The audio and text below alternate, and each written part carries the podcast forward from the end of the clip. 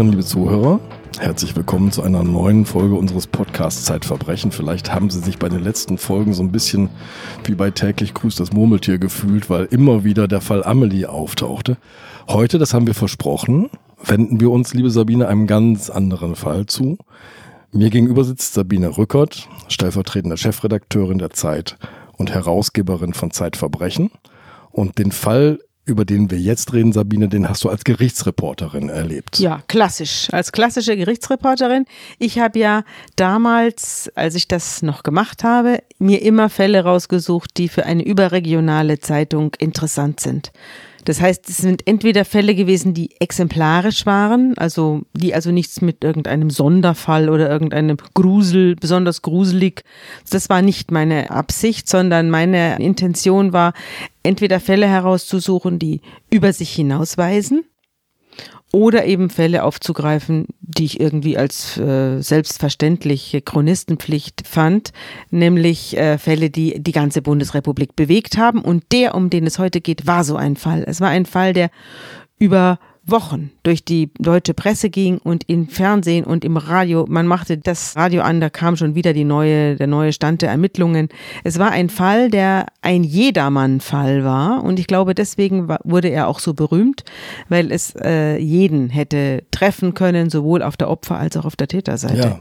Das führt mich zu der nächsten Frage direkt. Wie fährst du eigentlich Auto? Ja, ich bin leider auch äh, manchmal zu schnell unterwegs. Äh, jetzt aber mit wachsendem Alter werde ich langsamer.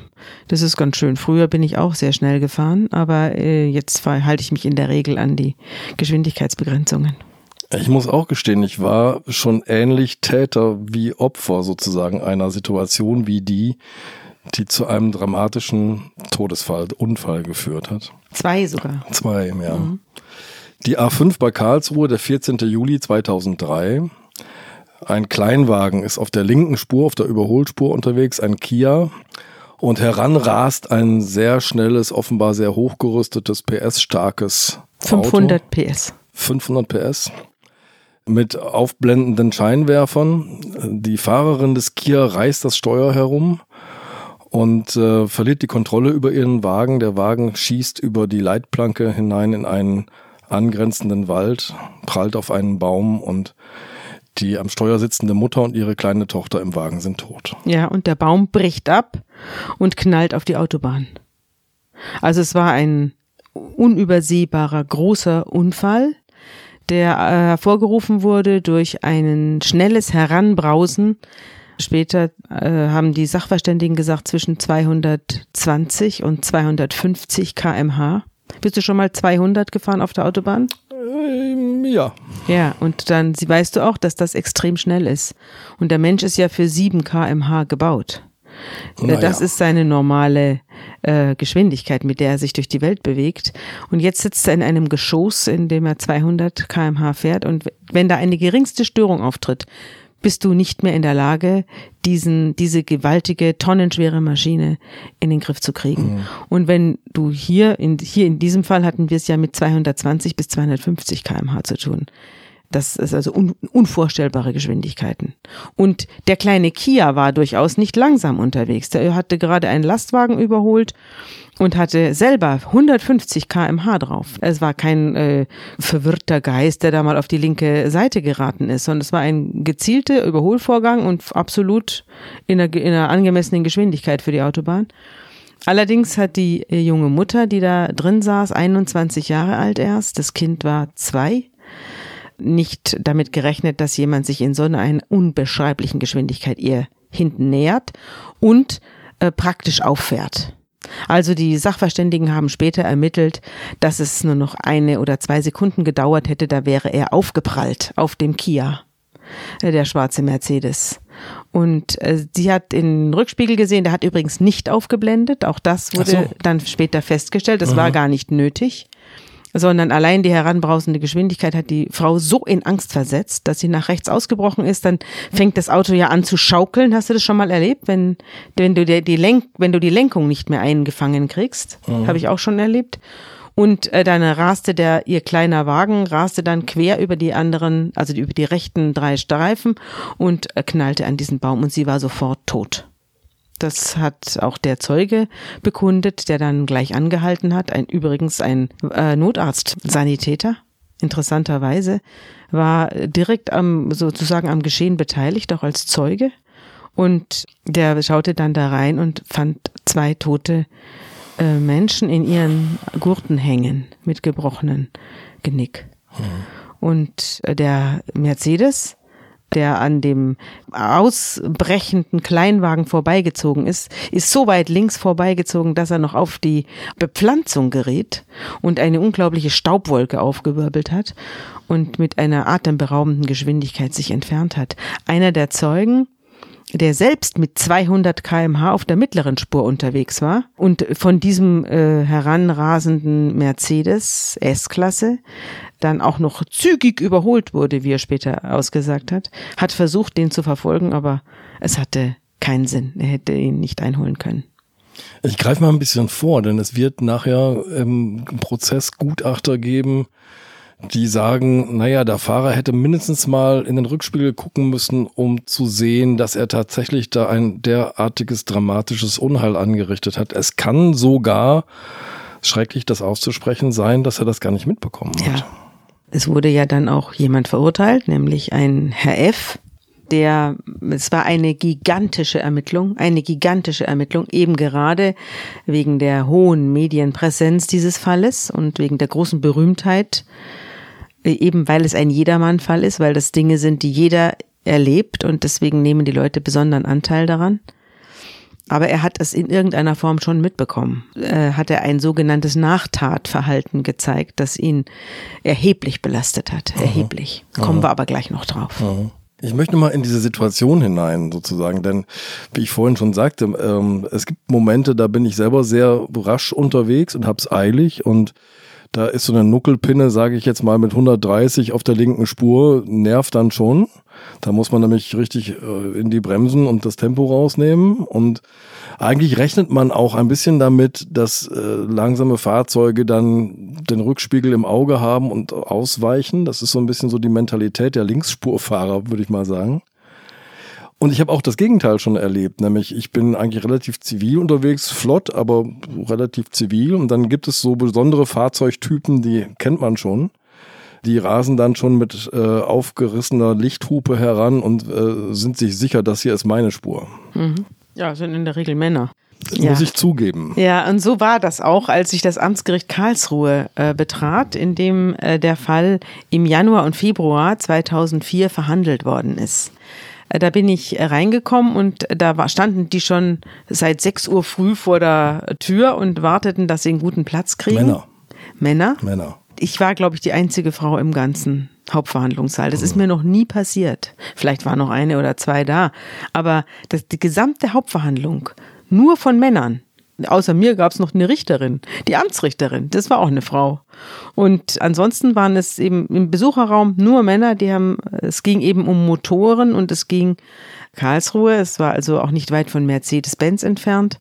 Äh, die Leute waren von diesen großen Autos fasziniert und von, dem, von der Tat fasziniert und eben auch von dem Unfallfahrer, nämlich einem Testfahrer. Es war ein Mercedes-Testfahrer. Damals war ja Daimler Teil. Daimler Chrysler. Daimler Chrysler. Ja. Daimler Chrysler war ja einer Fusion wegen, die Ende der 90er Jahre gemacht worden war, bis 2007. Die große transatlantische Fusion, genau. Genau, die mhm. große transatlantische Fusion, die äh, Hochzeit im Hochzeit Himmel. im Himmel hat Schremp das damals genannt. Also das war damals so die Lage. Mercedes war damals in keiner sehr guten Situation. Man hatte diese Daimler Chrysler Sache hatte sie, diese Fusion hatte sich als eine unerfreuliche Angelegenheit inzwischen entpuppt. Und dann hatte man auch noch unglaublichen Ärger mit Toll Collect, das damals eingeführt worden ist. Und dann kam eben noch dazu, dass ein Mercedes-Testfahrer festgenommen und vor Gericht gestellt wurde, weil er die Straßenverkehrsordnung offenbar für eine Fußnote hält, an die sich andere zu halten haben, aber nicht er. Ja, wobei er hat ja eigentlich gegen gar nichts verstoßen, oder? Auf deutschen Autobahnen, wenn keine Geschwindigkeitsbegrenzung herrscht, darfst du fahren, wie schnell du willst. Ja, aber du musst den Abstand einhalten. Ja. Nicht, du kannst ja nicht dich benehmen wie die Sau auf dem Sofa ja. und sagen, in deutschen Autobahnen ist alles erlaubt. Es ist natürlich erlaubt, sehr schnell zu fahren, Aber es ist natürlich nicht erlaubt, andere dermaßen in äh, Todesangst zu versetzen. Und zwar berechtigte Todesangst, wie mehrere Sachverständige später festgestellt haben. Die Frau hatte berechtigte Todesangst. Es war ein Unfall unmittelbar bevorstehend. Ja. Und wenn sie nicht reagiert hätte und wenn sie nicht, wenn sie vielleicht sogar gebremst hätte, dann wäre da ein unglaubliches Chaos passiert auf dieser Autobahn. Und man hat auch ausgerechnet, ob der Mercedes überhaupt noch in der Lage gewesen wäre, diese Geschwindigkeit abzufangen. Ja. Das wäre er, aber nur mit einem hellwachen und total reaktionsschnellen Fahrer. Schon wenn der irgendwie eine Störung gehabt hätte oder eine, hätte ein Telefon geklingelt oder sonst was, dann wäre der auch nicht mehr in der Lage gewesen, einen, einen gigantischen Unfall mit mehreren Todesopfern zu verhindern. Mhm. Liebe Hörerinnen und Hörer, die aktuelle Ausgabe von Zeitverbrechen ist jetzt versandkostenfrei im Zeitshop bestellbar unter dem Link shop.zeit.de-verbrechen. Lass uns mal erzählen, wie dieser Fahrer überhaupt gefunden worden ist. Denn der ist ja, wie du vorhin sagtest, in einer großen Staubwolke zunächst mal verschwunden. Ja und die Fahndung lief. In Frage ja. kamen insgesamt 707 verdächtige Fahrzeuge. Ja, zuletzt. Ja. Aber man hat ja zuerst mal alle möglichen äh, Medien benutzt. Deswegen wurde das ja auch medial so ein großer Fall, weil die Polizei sich selbst an die Medien gewandt hat. Man suchte Zeugen. Man hatte natürlich auch Zeugen, nämlich die, die am Unfallort angehalten ja. haben aber man hat, man suchte noch weitere Zeugen, die irgendwie helfen können. Die auf dem Abschnitt irgendein schnelles Fahrzeug beobachtet genau. haben oder so. Also mhm. dieser Mercedes wurde ja von sehr vielen Zeugen gesehen. Nur ein Mercedes, also Mercedes sieht aus wie Mercedes in meinen Augen. In diesem Fall war es so, dass der Herr F., der Testfahrer, Zeugen gegen sich hatte, die was von Autos verstehen. Es gab zum Beispiel einen Zeugen, der hatte einen Limousinenverleih. Und der hatte ziemlich genaue Vorstellungen davon, welches Fabrikat wie aussieht. Ja. Also Scheinwerfer und solche ja. Details. Mhm. Und der hat zum Beispiel, dem ist zum Beispiel aufgefallen, dass äh, das Auto zwei getrennte ovale große Auspuffrohre hatte, die jeweils am Ende äh, rechts und links angebracht waren. Also nicht nebeneinander, sondern getrennt voneinander. Ein anderer Zeuge, der ebenfalls Kraftfahrer war, der hat gesehen, dass, äh, dass der Mercedes getrennte Lichter hat. Aha. Also, dass die nicht zusammengewachsen waren. Es gibt ja verschiedene Modelle und in diesem Modell waren die beiden Lichter getrennt. Die Frontscheinwerfer. Mhm. Ja, die ja. Frontscheinwerfer. Und äh, aus diesen ganzen ähm, Mitteilungen hat dann die Polizei das Fabrikat ermittelt. Was muss das für ein Modell welches Fabrikats gewesen mhm. sein? Und dann haben sie gesucht und davon haben sie dann äh, sieben, sie haben dann, glaube ich, die Mercedes S-Klasse, die Mercedes E-Klasse, dunkle Farbe, alle möglichen dunklen Farben. Man wusste nicht genau, welche Farbe es ist. Aber man hat dann unglaubliche Ermittlungen angestellt. Ach ja, man wusste auch noch das, das Kennzeichen. Das fing mit BB an. Für Böbling. Das hat ein Herr Mut beobachtet, ja. das Böbler Kennzeichen. Das ja. habe ich bei dir nachgelesen. Ja. Und was ich bei dir auch nachgelesen habe, ist, dass die Polizei zu einem ganz selten eingesetzten und seltsamen, äh, einer seltsamen Methode gegriffen hat. Die hat ihn nämlich hypnotisieren lassen. Ja.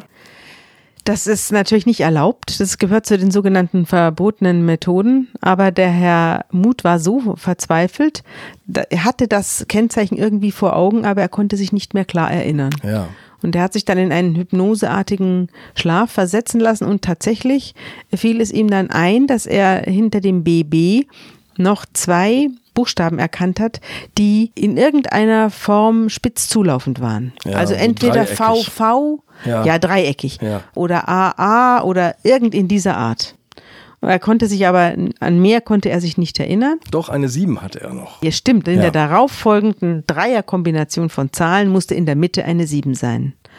Und das hat er dann erinnert. Und so haben sie ihn dann auch gefunden. Aber das war nicht der, das war nicht der ausschlaggebende Grund. Der ausschlaggebende Grund Also man war, durfte das vor Gericht nicht verwenden oder im Prozess nicht weiter verwenden oder als Beweismittel nicht verwenden, was da in der Hypnose ausgesagt so wurde. Ist es. Hm. Aber man hat den Fahrer dann auf eine andere Weise gefunden, nämlich dadurch, dass am 18. Juli 2003, also vier Tage nach dem Unfall, der ja um, am 14. um 6 Uhr früh erfolgt ist und am 18. um 16.30 Uhr oder 16.45 Uhr rief jemand an bei der Polizei, ein anonymer Anrufer und sagte, Ich habe da jemanden im Verdacht. Dieser jemand äh, war ein Herr, ein Elektromeister, soweit ich mich entsinne, von Daimler Chrysler, der zu diesem Zeitpunkt in Papenburg war. In ja. Papenburg ist die große Teststrecke für Mercedes. Und da werden die Erlkönige und die neuen Modelle werden da auf ihre äh, Tauglichkeit getestet und äh, auf die Fahrwerksabstimmung. Also die ganzen Leute, die da auf, auf dem Weg nach Papenburg waren, von Sindelfingen aus, waren dazu da, um fahrdynamische Messungen durchzuführen an den neuen äh, Modellen. Und es gab also mehrere äh, Böblinger Mercedes, die an diesem Tag den Weg von Sindelfingen nach Papenburg genommen haben. Das war so ein Testtag. Das heißt, es waren mehrere Testfahrer unterwegs. Ja, sie waren da eine ganze Woche. Ja. Die waren da eine ganze Woche oder ein mhm. paar Tage. Also auf jeden Fall nicht nur einen. Und da fuhren also mehrere hoch und mehrere fuhren auch schnell. Also es war nicht so, dass äh, Herr F. der Einzige gewesen wäre, der da hochgesaust ist, aber er war wohl derjenige, der das brutalste Verhalten auf der Straße gezeigt hat. Im Nachhinein stellt sich heraus, es gibt so einen kleinen inoffiziellen Wettbewerb unter den Fahrern, wer am schnellsten in Papenburg anlangt. Wer es unter drei Stunden schafft, ist gut. Ja. Eine ewige Strecke da hinten runter. Warst du mal auf der Teststrecke? Nein. Ich war dort.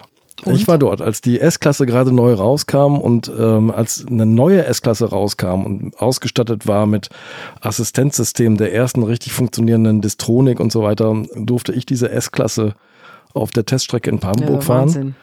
Und das Spannende war, dass es wirklich auch so eine Männerwelt da tatsächlich auf dieser Teststrecke. Männer und Motoren, so wie du das schilderst, das ist eine eigene Kultur dort. Ja, ja. Der Mann und der Motor und wer über wen mehr Macht hat. Oh Gott, dahin kommen wir gleich. Gut. Ja. Lass uns zurück zu diesem äh, wirklich entscheidenden Fall, denn der, ähm, wir werden später noch darüber sprechen, dass sich inzwischen die Rechtsprechung bei solchen Verkehrsvergehen, dramatischen Verkehrsvergehen wirklich verändert hat. Wir reden noch über eine Situation, wo halt die, sozusagen die Macht des Stärkeren auf der Autobahn quasi zu gelten scheint und wo diejenigen, die solche Verstöße begehen, so drängeln und so weiter, nicht wirklich zur Verantwortung gezogen wurden. Jedenfalls merken wir das nachher. Wir werden nachher eine Leserreaktion vorlesen, die genau das zeigt und diese Kultur anklagt, denn du hast mit deiner Berichterstattung auch einiges an Diskussionen losgetreten. Jetzt aber zurück in den Gerichtssaal. Wie hast du denn die Stimmung dort erlebt? Wie ging das los? Naja, es wurden äh, dann Zeugen aufgerufen, die auch alle Männer waren. Ich glaube, es waren 29 Zeugen, davon waren 28 Männer. Und das war natürlich klar, das war die ganze Belegschaft auf der Teststrecke. Und so kam auch raus, wie der Fall aufgekommen ist. Es war nämlich so, dass einer dieser Elektromeister mit dieser Situation nicht zurechtgekommen ist, dass er einen hm, Testfahrer beobachtet hat, einen Ingenieur. Also der war nicht nur ein Testfahrer, sondern das war einer der Ingenieure, die für die Fahrwerksabstimmung äh, zuständig waren, dass der sich sehr, sehr eigenartig verhalten hat, als er in Papenburg ankam. Da hatte sich ja inzwischen der tödliche Verkehrsunfall bereits medial verbreitet, wurde ununterbrochen jede Stunde oder jede halbe Stunde in den Nachrichten gebracht. Und der kam also schon in Papenburg kreideblass an und stellte das Auto nicht zum, auf den Parkplatz zu den anderen, sondern stellte es in die Werkstatt.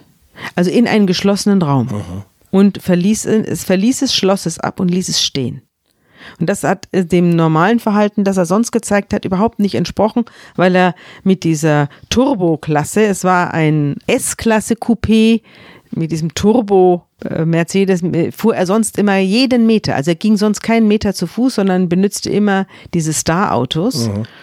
Und diesmal ganz anders. Diesmal stellte er eben den Wagen ab und fuhr immer bei anderen mit. Und als die Testfahrten zu Ende waren, wollte er sogar zurückfliegen. Da wollte er mit dem Auto nicht mal mehr zurückfahren. Mhm.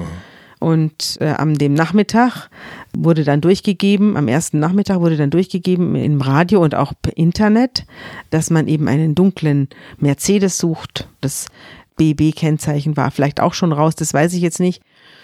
Auf jeden Fall wusste er, dass äh, es irgendwie jetzt auf ihn zuläuft und ihm wurde dann schlecht. Also das äh, wurde für alle sichtbar, musste er den Testfahrt abbrechen, weil ihm schlecht wurde mhm. und er wollte dann auch ins Hotel und ist aus dem Hotel dann kaum rausgekommen. Hat immerzu äh, gesagt, er sei da nicht dran schuld, obwohl ihn niemand beschuldigt hatte. und hat sich sehr, sehr dafür interessiert, was jetzt mit dem Unfall gewesen sei und was er machen solle.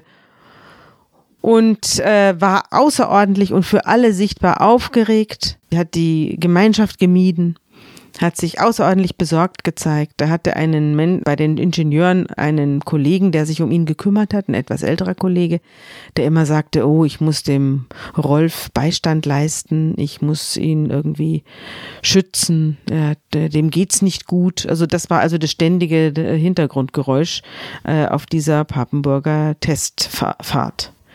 Und dann schloss er sich mit einem zweiten Kollegen, der ebenfalls sehr temporeich angefahren war, in einem Büro ein und sie versuchten von dort aus, das hat man später ja alles nachprüfen können, sie versuchten von dort aus einen äh, Reutlinger Rechtsanwalt zu erreichen. Also da wurde bereits von der Teststrecke in Papenburg wurde bereits nach Reutlingen in den, äh, zu einem Strafverteidiger telefoniert, was man jetzt machen soll. Ja, wie du schon sagst, es gab ja mehrere Mercedes-Fahrer, die da unterwegs waren aus dem deutschen Süden hoch nach Papenburg und im Nachhinein stellt sich heraus, äh, nicht nur der Rolf F., Turbo Rolf, sondern auch ein anderer Kollege hat nochmal so versucht, Abfahrtszeiten zu manipulieren, um sozusagen seine Fahrtstrecke und seine Anwesenheit oder seine Position auf der Autobahn möglichst weit von diesem Unfall wegzuschieben. Ja, die haben also Wegzeitberechnungen angestellt. Sie haben bei der Abfahrt in Sindelfingen getankt. Dadurch gab es eine feststehende Zeit. Ja, okay. Es war in die Werkstankstelle. Und dann war natürlich die Frage, konnte man, wenn man dort abfuhr, um 5.25 Uhr oder sowas, konnte man dann um 6 Uhr oder um 5.58 Uhr an dieser Stelle sein, an ja. der der Unfall geschah. Ja. Und es hat die Polizei mit tausend verschiedenen Testfahrten selber immer wieder mit Sachverständigen im Auto und ohne Sachverständige im Auto immer wieder nachgefahren und es war ohne weiteres möglich. Ohne weiteres. Der Polizei hat der Rolf F. erzählt, er hm, sei an dem Unfall vorbeigefahren. Also er habe ah, den Unfall gesehen. Er habe die Unfallstelle passiert. Ja, er habe die Unfallstelle passiert und er habe dort ein Polizeiauto stehen sehen äh, und auf der Gegenseite sei Stau gewesen. Beides war aber nachweisbar nicht richtig. Also bei der, an der Unfallstelle standen erstmal diese Zeugen, die da äh, reingeguckt haben und geschaut haben, ob sie noch jemanden retten können. Auf der Gegenspur war keinerlei Schau. Das war alles nachprüfbar. Und dann war da auch relativ schnell, da hielt da auch ein Lastwagen an. Also da war ein richtiges Aufkommen. Und zwar sofort der umgefallene Baum. Das hat er auch nicht gewusst. Also diese, er hat von dem umgefallenen Baum nichts gesagt. Das wäre doch das Erste, was einem, was auffällt, einem auffällt wenn man da dass da ein ganzer ja. Baum auf der Autobahn ja. liegt. Ja. Das hat sich dann relativ rasch herausgestellt, dass das einfach nicht stimmt. Und der andere, der Herr H., das war der Vorgesetzte. Stefan H., ja. ja mhm. Von der Rolf F., der hatte einen ähnlichen äh, Fahrstil und war sich offenbar auch nicht ganz sicher, ob er nicht vielleicht der Übeltäter war. Der hat Zeitwegeberechnungen angestellt, wann er wo gewesen sein könnte oder müsste und was er aussagen kann. Und äh, die hat man dann auch gefunden im Auto. Die hat er dann im Auto liegen lassen.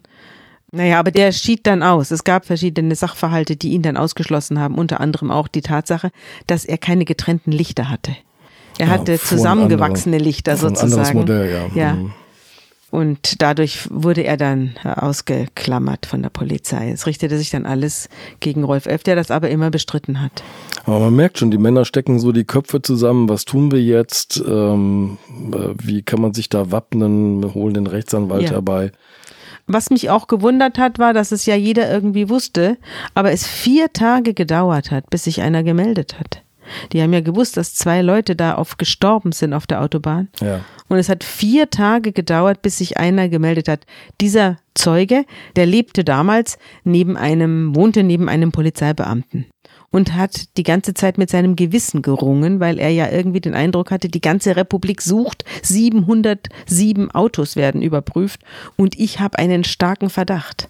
Andererseits weiß ich nicht, ob ich jetzt nicht hier als Kollegenschwein auftrete ja, ja. und jemanden, der unschuldig ist, ans Messer liefere. In dieser Situation war der vier Tage lang. Und dann fragte er, mit seiner Frau hat er sich beraten und dann fragte er äh, den Nachbarn, äh, was er machen soll, ob er nicht anonym was sagen kann. Und dann sagte der Nachbar, das kannst du natürlich machen, mach das. Die Polizei stellt das schon fest, ob der das war oder nicht. Also, aber du musst es sagen, wenn du es weißt. Aber dieser Armin S., taucht dann auch tatsächlich nochmal als Zeuge vor Gericht auf? Ja, aber das liegt daran, dass ein zweiter Zeuge sich auch noch gemeldet hat. Herr L., der hat sich auch sich an die Polizei gewandt und hat gesagt, er habe das von dem Herrn S gehört. Und so wurde also der anonyme, der anonyme Anrufer dann enttarnt. Ah, deswegen. Und er hat dann auch gesagt, ja, ich war's. Ja. Und er wird auch aber dann vor Gericht vom Verteidiger von Turbo Rolf äh, wird er gründlich angemacht. Was sie da gemacht haben, war eine Sauerei. Ja, genau. Das hat mich, das fand ich wirklich ehrlich ungeheuerlich. Also äh, der Turbo Rolf hat nicht gestanden und er saß da, in, er war eigentlich ein ganz normaler Mann, sehr schlank, dunkelhaarig, ganz äh, mitgenommen sah er aus. Und er hat äh, sich aber auf den Standpunkt gestellt, es war er nicht. Das müssen andere gewesen sein, vielleicht der Kollege. Er hat auch den, der Polizei gesagt, schauen Sie doch mal beim Kollegen nach. Der Herr H. Mhm. ist auch immer sehr schnell unterwegs. Also zum Thema, das ist eine Sauerei, äh, wo wollen wir hier mal vorsichtig sein.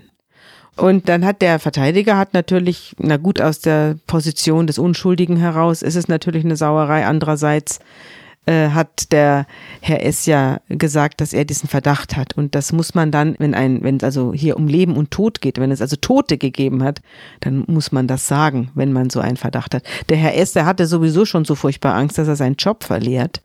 Was ich auch interessant fand. Äh, ich fand, wegen der anonymen Anzeige den Job verliert oder was? Ja, wegen? ja. ja, er hatte Angst, äh, dass er, wenn er einen Ingenieur der S-Klasse beschuldigt, dass er dann hinterher rausgeschmissen wird. Und das fand ich dann schon, das muss doch der Arbeitgeber, der muss doch daran interessiert sein, dass solche Sachen nicht unterm Deckel bleiben, sondern mhm. dass die äh, dann auch ausgeräumt werden, wenn man solche Leute in der Belegschaft hat, die dermaßen auf dem Gaspedal stehen. Aber ich lese in deiner Beschreibung auch so ein bisschen so eine Hierarchie raus. Du schreibst da von den Herren von der S-Klasse. Ja, das, so wurden die genannt vor Gericht. Die Herren von der S-Klasse. Und das war dann, die Ingenieure waren also eine andere äh, Kaste. Mhm. Die waren deutlich höherer Status. So traten die auch auf. Und äh, es war eine außerordentlich äh, hierarchisch denkende, so erschien es mir jedenfalls, männlich dominierte, mir persönlich sehr unsympathische Klientel, die da auftrat und dann eben schilderte, wie, wie sich der Herr F. da benommen hat. Und ich habe mich dann gewundert, ja, warum haben die denn nicht eigentlich irgendwas unternommen, um ja. der Sache auf den Grund zu gehen? Warum haben die denn der Polizei nicht geholfen? Das war dann jemand aus sozusagen aus einer anderen, niedereren Kaste, der da Angst überströmt hingegangen ist und das gesagt hat. Ich fand interessant, du schilderst diesen Tag im Gericht oder diese Tage im Gericht und wie diese Männer, die da sitzen, zunächst mal gar nicht den Mund aufkriegen. Ja. Und ähm, Alfred L., den du vorhin schon als Zeugen erwähnt hast, ähm, der wird von der Richterin so richtig angefahren. Ja, der wurde so, der wurde sogar mit Beugehaft bedroht. Er hatte bei der Polizei alle möglichen Dinge ausgesagt. Mhm. Zum Beispiel die Tatsache, dass er mit dem Rolf F auf der Autobahn unterwegs gewesen sei und um sein Leben gefürchtet habe. Er habe eine Nachtfahrt. Aber wir reden über eine andere Fahrt. Über eine andere Fahrt. Ja, mhm. es geht ja auch um die Frage, ob das jetzt ein, äh, ein gewöhnliches Verhalten von Herrn F. war ja. oder ob das eben eine Ausnahme war. Ja. Ob das in das gesamte Straßenverkehrsbild dieses Verkehrsteilnehmers reinpasst. Und äh, deswegen hat er dann eben erzählt, äh, dass er mit ihm unterwegs gewesen sei und da sei er mit 300 kmh über die Autobahn gefegt oder 270 kmh. Also unbeschreibliche Geschwindigkeiten sind da gefahren worden, nachts. Und er habe um sein Leben gefürchtet und habe beschlossen, nie wieder, nie wieder äh, sich in ein Auto zu setzen, das von Rolf F. gelenkt wird. Das hat er auch nie wieder getan. Mhm. Das, das, hat er, geschildert. bei der Polizei ausgesagt und Ja, das Gericht hat er bei der Polizei ausgesagt und bei der Gericht wollte er nichts mehr sagen. Ja. Er hat auch noch mehr ausgesagt, nämlich auch wieder, da ging es wieder um das Verhalten des Verdächtigen äh, da in Papenburg und wie er sich versteckt hat. Aber äh, vor Gericht wollte er eben das nicht mehr sagen und hat nur gesagt, darum gedruckt und hat gesagt, er wisse nichts. Und da wurde die Richterin, die wurde richtig sauer. Die wurde richtig böse. Die hat gesagt, hören Sie mal, da drüben sitzen die Eltern und die Großeltern der beiden Toten. Die haben ihre Tochter verloren. Die haben ihre Enkelin verloren. Ja. Und sie machen hier einen Tanz und führen sich hier auf. Das finde ich verantwortungslos. Und dann hat er, nachdem er also bedroht wurde, richtig, äh, da hat er dann ausgepackt und hat dann erzählt, was, aber es war furchtbar, unter Windungen und Schmerzen und Bauchweh. Wie auf einer heißen Kochplatte saßen die da. Aber ist das ein normales Verfahren? Kann man verstockte Zeugen einfach mit Beugehaft bedrohen? Ja, wenn ein Zeuge, wenn ein Zeuge was weiß und der sagt nichts, er ist verpflichtet auszusagen. Du hast nur ein Recht zu schweigen, wenn du der Verdächtige bist. Oder mit ihm verwandt bist. Oder mit ihm verwandt bist, aber äh, mit ihm verheiratet bist, ja. zum Beispiel. Dann hast du ein Schweigerecht, aber sonst ein Aussageverweigerungsrecht, wie es korrekt heißt. Aber sonst bist du verpflichtet, Angaben zu machen. Okay, und wenn in den Polizeiakten schon deine Aussagen stehen und du bist jetzt nicht bereit, die vor Gericht zu wiederholen? Genau, weil da sitzen natürlich die Kollegen, ne? Ja. Und da sitzt auch der Arbeitgeber, der hatte da bestimmt Leute drin sitzen, die den Prozess verfolgt haben. Und da wollten die natürlich jetzt auf einmal am liebsten verschwinden. Ja. Wie ist das Verfahren ausgegangen? Ja, nach, also es war ein unglaublicher Aufwand. Äh, die, man hat sehr viele Polizisten gehört, wie eben dieser, dieser eine Mercedes ermittelt worden ist, warum er zu den gesamten Spuren passt. Äh, man hat das Nachtatverhalten ermittelt. Man hat äh, sehr viele Sachverständige gehört. Also mehrere waren da, ich weiß gar nicht mehr wie viele. Aber diese ganzen Verkehrssachverständigen, äh, Autosachverständige, also es war alles möglich, wie schnell kann etwas bremsen und so weiter. Also ein riesen Technikaufwand wurde da auch getrieben. Und äh, am Schluss wurde äh, Rolf F. verurteilt und zwar zu anderthalb Jahren ohne Bewährung. Er hat gegen äh, diese Verurteilung Berufung eingelegt. Er hat eine neue Hauptverhandlung gegeben die sich nochmal mit allem beschäftigt hat, nochmal alle Zeugen vernommen hat. Es wurde also noch völlig nochmal aufgerollt. Und dann wurde er wieder verurteilt. Und äh, diesmal hat er ein Jahr bekommen, das auf drei Jahre Bewährung umgewandelt worden ist. Und er musste 12.000 Euro Strafe zahlen. Und man hat ihm den Führerschein abgenommen, auch für ein Jahr. Das klingt aber alles relativ milde, wenn ich darüber ja, nachdenke. Ja, man hat, der, der, die, das zweite Gericht, das, das, der Richter hat dann gesagt, der Rolf F. hat ja seinen Arbeitsplatz verloren, er wurde dann entlassen. Er hat äh, ja unglaubliche Einbußen erlebt durch die Verfolgung durch die Medien. Er wurde unglaublich ge gejagt von den Medien. Er wurde unglaublich gehasst. Der öffentliche Hass schlug ihm entgegen. Und all das hat das Gericht ihm dann angerechnet und hat gesagt, er ist so fertig, dass wir ihm jetzt keine Gefängnisstrafe mehr aufbrummen. Er ist gestraft genug. Das können Gerichte so machen, zu sagen, der ist vom Leben genug gestraft. Ja, natürlich, das ja. wird eingerechnet. Wenn du zum Beispiel einen Unfall baust äh, und dann verlierst du dabei dein Kind, dann wird das auch, dann wird dir das angerechnet. Da wird gesagt, der hat zwar den Unfall verursacht durch Fahrlässigkeit oder durch Leichtsinn oder auch durch Größenwahn, aber er hat sein Kind verloren. Das wird dann abgezogen von der Gesamtstrafe. Also diese ganzen Umstände, die dir das Leben dann sonst noch äh, antut, wenn du verurteilt wirst, die werden dann zum Teil, gerade auch mediale Verfolgung, wird dann angerechnet. Hat Rolf F. denn jemals gestanden? Nein, aber er hat auch, äh, er ist auch gegen die zweite Verurteilung in Revision gegangen und hat die dann aber zurückgenommen. Mhm. Also er hat es nicht weiter verfolgt. Ich fand nämlich eine Beobachtung von dir sehr, sehr spannend. Und zwar ist im Gerichtssaal Hans Rippstein. Das ist der Rechtsbeistand der Eltern, Eltern des Opfers, ja. also der Groß- oder Eltern und Großeltern. Mhm. Und der ruft dem Angeklagten zu, hören Sie auf zu verdrängen. Sie können den Tat nicht von der Festplatte löschen. Sie müssen damit leben. Mhm. Das fand ich eine interessante Bemerkung, weil du schreibst dann weiter, das Leid eines Täters sei nur durch Einsicht und Reue zu mildern. Wer seine Tat aber verdränge, sagt Rippstein, führe Krieg gegen sich selbst. Mhm. Teilst du das? So hat er das gesagt. Ja, ich teile das. Ich glaube, äh, es gibt verschiedene Arten, mit äh, schweren Straftaten, die man selber begangen hat, äh, umzugehen. Mit Schuld umzugehen. Mhm. Mhm. Es gibt Leute, die das verdrängen und, und sich dann darauf rausreden, dass es ja nicht bewiesen ist. Ja. Aber ich glaube, dass das letztlich nicht viel hilft. Das, das, das Gericht ist ja nicht dazu da, eine Seelenreinigung vorzunehmen. Das muss, der, das muss der Angeklagte selber machen oder der Verurteilte dann das spielt ja jetzt schon fast in die Frage rein, ob jemand rückfällig wird.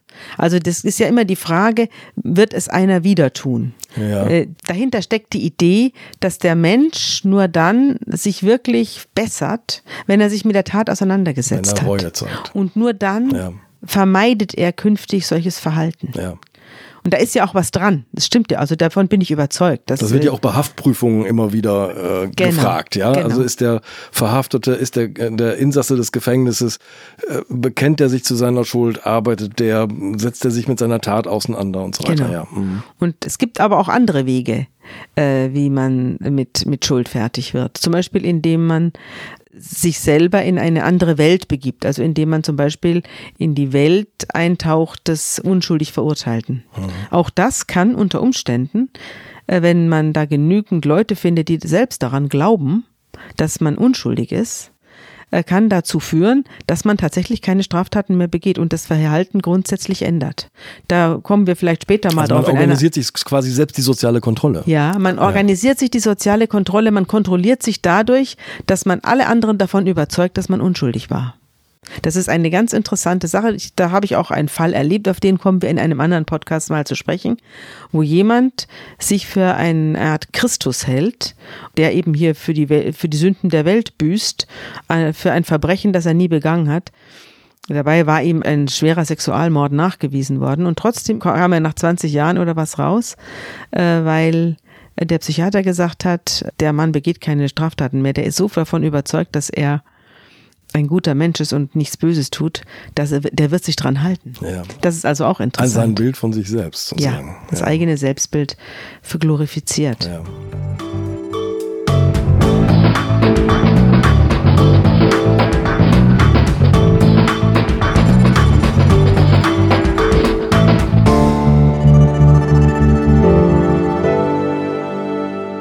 Deine Berichterstattung über diesen Prozess hat einiges ausgelöst. Wir haben ja schon ein bisschen angedeutet, dass dieser Fall ja nicht nur für diesen einen dramatischen, tragischen Unglücksfall, Unfall, Todesfall auf der A5 bei Karlsruhe steht, sondern für ein großes Ganzes. Und da kamen Briefe, die sind ganz, ganz bemerkenswert, Sabine. Ja, ich habe eine unglaubliche Menge Post bekommen nach diesem Artikel.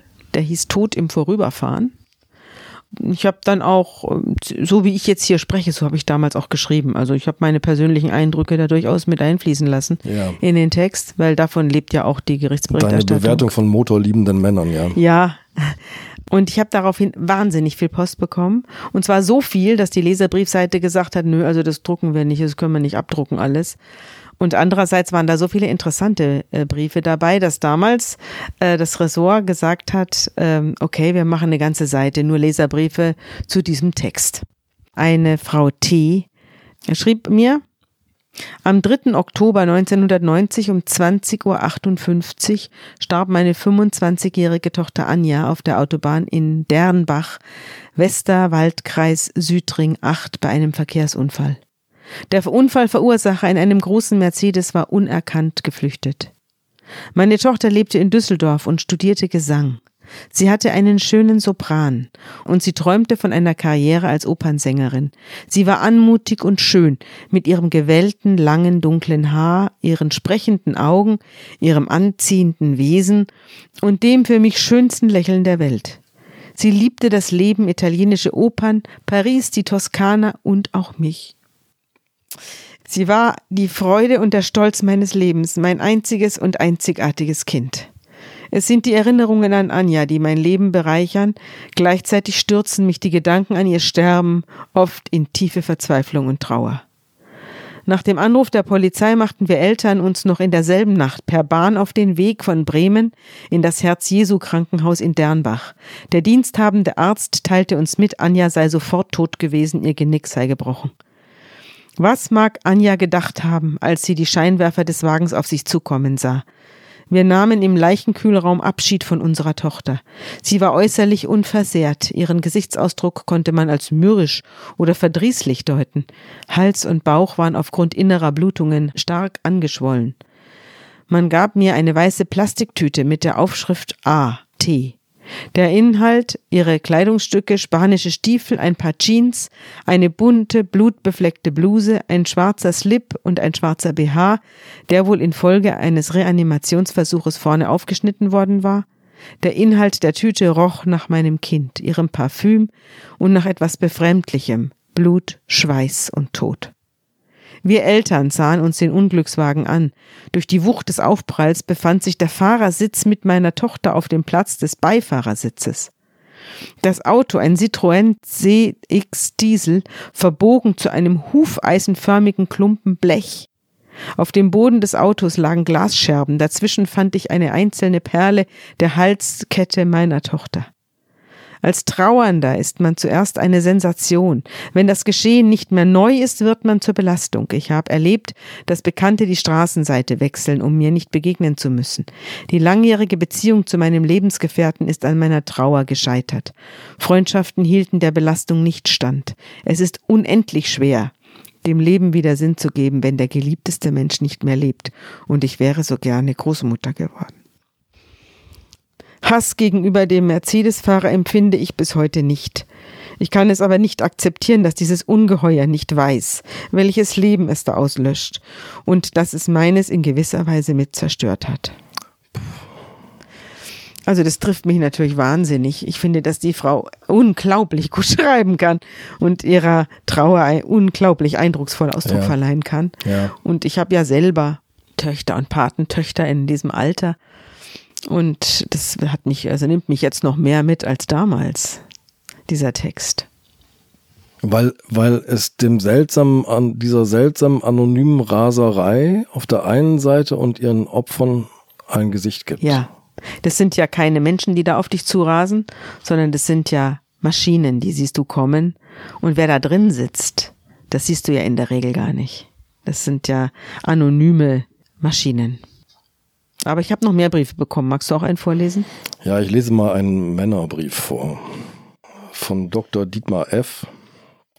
Auch unter den Käufern jener hochgezüchteten Fahrzeuge befinden sich nicht wenige, die deutsche Autobahnen mit größter Selbstverständlichkeit als ihre private Teststrecke benutzen. So gesehen lässt sich zwischen Rolf F. und zumindest einem Teil derer, die auf PS-starke Motoren setzen, auf eine gewisse Seelenverwandtschaft schließen. Identifikation mit den Kundenwünschen, Zitat, nennt man diesen mentalen Gleichklang im Managerjargon. Auf sie werden die Mitarbeiter von ihren Unternehmen eingeschworen. Dies natürlich nicht um den Preis kriminellen Unrechts. Wie rasch allerdings sportlich empfundene Raserei in strafrechtlich relevantes Fehlverhalten umschlagen kann, hat der Fall Rolf F. auf tragische Weise gezeigt. Die Verurteilung erfolgte zu Recht das spiegelt schon ein bisschen wider, Sabine, dass sich, darauf hatten wir schon hingewiesen, die Rechtsprechung so allmählich verändert hat dann, dass Raserei und Tod infolge von Raserei nicht einfach nur ein Unfalltod ist. Ja, also es ist immer, bei der Fahrlässigkeit ist es sehr schwierig. Die Fahrlässigkeit ist ja eine Tat, die du begehst, in der du aber nie, eigentlich nichts Schlimmes anstellen willst. Sie passiert dir, weil du dich leichtsinnig verhältst, unverantwortlich verhältst. Ja. Aber du hast jetzt nicht den Tod eines anderen Menschen im Sinn. Das unterscheidet ja die Fahrlässigkeit von einer bewussten Tötung. Insofern wird sie in der Regel relativ milde bestraft. Das ändert sich. Also die gerade was den Autoverkehr angeht, haben wir ja inzwischen die Verurteilung wegen Mordes in Berlin. Ja. Da haben da zwei, ging es um nächtliche Straßenrennen. Genau, da ja. haben zwei Jungs, äh, sind da in, mitten auf dem Kudamm gegeneinander angetreten und haben da mit gigantischen Geschwindigkeiten mehrere Ampeln, ich glaube neun oder was, überfahren und am Schluss auch ein Mann. Und die standen dann auch vor Gericht und wurden wegen Mordes verurteilt. Das hat der vierte Strafsenat des Bundesgerichtshofs erwartungsgemäß aufgehoben, denn Mord war es nun nicht. Ja. Aber dass man der Fahrlässigkeit jetzt nicht mehr, die nicht mehr als dummen Jungenstreich durchgehen lässt oder sagt, okay, wir nehmen dir ein Jahr einen Führerschein weg, es sind zwar drei Leute tot, also diese Unverhältnismäßigkeit des Leides, das angerichtet worden ist, mit der Strafe, die der entsprechende Mensch dann bekommen hat, das löst sich auf. Das löst sich auf. Und da gibt es. Der Begriff Fahrlässigkeit passt ja hier auch nicht. Das ist ja wirklich, dass Menschen zu Schaden kommen, wird doch hier billigend in Kauf genommen. Ja, also hier ist es so, er wurde wegen schweren Eingriffs in den Straßenverkehr verurteilt, aber es wurde als Fahrlässigkeitstat verurteilt. Mhm. Bei dir hat sich dann per Brief auch eine Frau gemeldet, nochmal zurück nach Karlsruhe, die gar nicht so weit vom Unfallort Stimmt. entfernt wohnte. Ja, die schrieb, ich erinnere mich noch sehr genau an den 14. Juli vorigen Jahres und daran, welchen Schock der Unfall bei mir auslöste. Ich wohne nur etwa zehn Kilometer vom Unfallort entfernt und kenne diese Autobahn als Raserautobahn. Ich erinnere mich aber ebenfalls daran, dass ich in der gleichen Woche in ihrer Zeitung einen Autotestbericht las, der genau von der von Sabine Rückert beschriebenen darwinistischen Rasermentalität geprägt war. Der von ihnen damit beauftragte Journalist fuhr mit seinem Mitfahrer angeblich so schnell, so meine Erinnerung an den Artikel, dass ihn die Polizei im Zweifelsfall für den Mittelstreifen halten würde. Diesen Bericht fand ich ebenfalls schockierend und seine Veröffentlichung angesichts des kurz vorher geschehenen geschmacklos. Was ist mit den Lücken im Persönlichkeitsgefüge ihrer Mitarbeiter? Wir hatten damals in der Tat einen Autotest. Regelmäßig, jede ja, Woche in der Zeit. Stimmt, ja. da habe ich auch mitgemacht. Übrigens auch mit so einer S-Klasse. Da habe ich versucht, die S-Klasse irgendwo in Hamburg abzustellen, was aber immer nicht gelang. Weil es nirgendwo einen Parkraum gibt und wenn man einen Parkraum fand, dann hat man Angst um das Auto gehabt, dass einer dem Auto was tut. Okay, du hast das Parken getestet, nicht Ja. das Fahren. Ja. Allerdings. Aber es gab auch Kollegen, die das Fahren getestet haben und offenbar auch das Fahren von schnellen Autos. Ja. Das stimmt, die Frau hat recht. Also, das ist richtig, wenn man so ein Auto, äh, wenn man so einen Testfahrt veröffentlicht, in, auch noch in einer medialen Umgebung, in der gerade jemand gesucht wird, der zwei Leute auf dem Gewissen hat, ist das natürlich absolut unmöglich. Spiegelt sich darin nicht die ganze, die ganze Ambivalenz der Welt, die wir beschreiben und deren Teil wir aber auch sind? Ja, natürlich. Die Ambivalenz wird ja immer größer zwischen dem, was man tun soll und zwischen dem, was man tut. Die Toleranz lässt nach in vielen Dingen. Ja. Manchmal zu Recht, aber nicht immer. Was das Schnellfahren angeht, finde ich, lässt die Toleranz zu Recht nach. Und das finde ich auch richtig. Das finde ich das Interessante, weil ich glaube, bei dieser, es gibt viel von dieser empfundenen Ambivalenz, wenn wir über Fleischessen berichten, wenn wir über Weitreisen berichten, wenn wir über das Klima reden oder über den Zustand des Planeten, dann werden, sagen unsere Leser uns regelmäßig, naja, aber guckt euch mal selbst an. Interessant finde ich aber in vielen dieser Debatten und für diese hier, dafür lese ich jetzt gerade gleich nochmal etwas vor, dass es ihnen eigen ist, dass sich allmählich Normalität verschiebt. Also die Normalität des Rasendürfens hat sich seit diesem Bericht sehr stark verschoben, muss man sagen. Ähm, es gibt einen Helmut S., der hat hier geschrieben, der schreibt, unser Strafrecht lässt Raser und Drängler auf deutschen Straßen weitgehend ungeschoren. Ja, gewissermaßen gestattet es den lebensgefährlichen Unfug sogar, allerdings unter der etwas seltsamen Bedingung, dass nichts passiert. Wehe aber, es passiert doch etwas. Dann stürzt sich auf einmal alle Welt auf diesen ein, als ob der ein ganz besonders schlimmer wäre. Dabei hat ihm nur das Glück gefehlt, das andere hatten. Da hat er recht. Aber 300 kmh oder 250 kmh ist trotzdem mehr, als die aller, allermeisten fahren. Ja. Da, da hat er schon nochmal seiner Fortune äh, die Spitze aufgesetzt und sie besonders ausgereizt. Und irgendwann lässt sie einen dann eben im, im Stich. Wir hatten, äh, das ist gar nicht so lange her, ein Pro und Contra in der Zeit zu Tempolimit 130. Der Ja. Vorschlag ist jetzt gerade wieder auf dem Tisch. Würdest du den unterschreiben? Ja. Ich glaube, dass man äh, Leute auch vor sich selber schützt, wenn man ein Tempolimit einführt. Ich würde es jetzt vielleicht nicht bei 130, sondern vielleicht bei 150 ansetzen. Aber wir entwickeln Motoren, gerade hier auch dieser Turbo und diese Zwölfzylinder und womit die da die Republik durchpflügen. Das sind ja Motoren, die sind überhaupt nicht für diese Welt gemacht. Wir leben in einer Welt, also in, außer in Deutschland gibt es ja fast überall Tempolimit. In Europa, also wo will man mit diesem Turbo mit 300 km/h fahren? Da muss man tatsächlich schon die A5 zwischen Kilometer sowieso und sowieso nehmen, damit man das überhaupt noch ausfahren kann. Wir fahren Autos, die man überhaupt in unserem dicht befahrenen Straßenverkehrsnetz überhaupt nicht benutzen kann. Das ist eigentlich grotesk. Ich finde, wir haben in Deutschland ein Verhältnis zum Auto wie die Amerikaner zu den Waffen. Also irgendein archaisches äh, Festhalten an der guten alten Zeit oder an der überlebten Methode. In Amerika werden die Waffen gehätschelt, als, als ob der, der wilde Westen noch existent wäre. Und bei uns fahren sie Auto, als ob die Straßen der Republik frei wären und als ob die Entfaltung des Menschen davon abhinge, wie viele Zylinder er unter der Motorhaube hat. Und dann benutzen eben die Automobilisten diese kurzen Strecken, in denen man sich austoben kann, zum Beispiel Hamburg-Berlin bis zur Abzweigung von der A19. Da ist ja eine, sind da etwa 200 Kilometer oder 170 Kilometer kann man da uneingeschränkt fahren. Da fahren die Leute wie die Geisteskranken. Und die restliche Strecke fahren sie brav 130. Und das ist natürlich, äh, letztlich ist das verrückt. Und ich glaube auch, dass man die Leute vor sich selber schützt, wenn sie, und das ist keine, da hindere ich doch niemanden an der Entfaltung seiner Persönlichkeit, wenn ich sage, nee, 220 ist einfach zu gefährlich. Es geht ja nur nicht, nicht nur um dich. Sabine, das war ein gutes Schlusswort. Ja. Vielen Dank. Tschüss. Tschüss.